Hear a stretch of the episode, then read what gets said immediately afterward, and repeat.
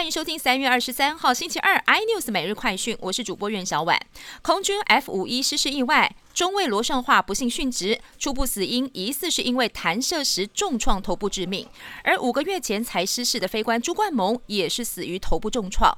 如何加强战机弹射仪的安全？空军投入六亿元预算，要替现存四十四架 F 五一换新的弹射翼装备，选择的是英国知名弹射翼大厂马丁贝克的 Mk 十六。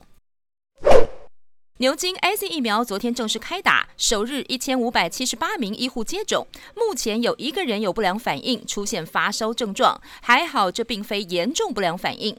另外，针对有媒体质疑昨天苏贞昌、陈时中打疫苗是打假针，今天指挥中心再次澄清说，打假针这是不可能的事。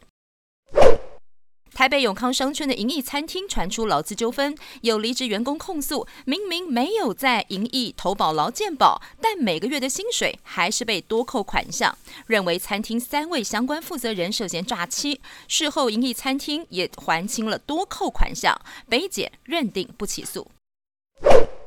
全台湾面临五十六年最大干旱，中部水情吃紧。为此，中部建商开始超前部署，将建案工地的地下水资源再利用，供给护国神山台积电来使用。而台积电人员也到了台中市区的多处建案评估路线、交通影响，还有勘验水质，实际派水车来测试。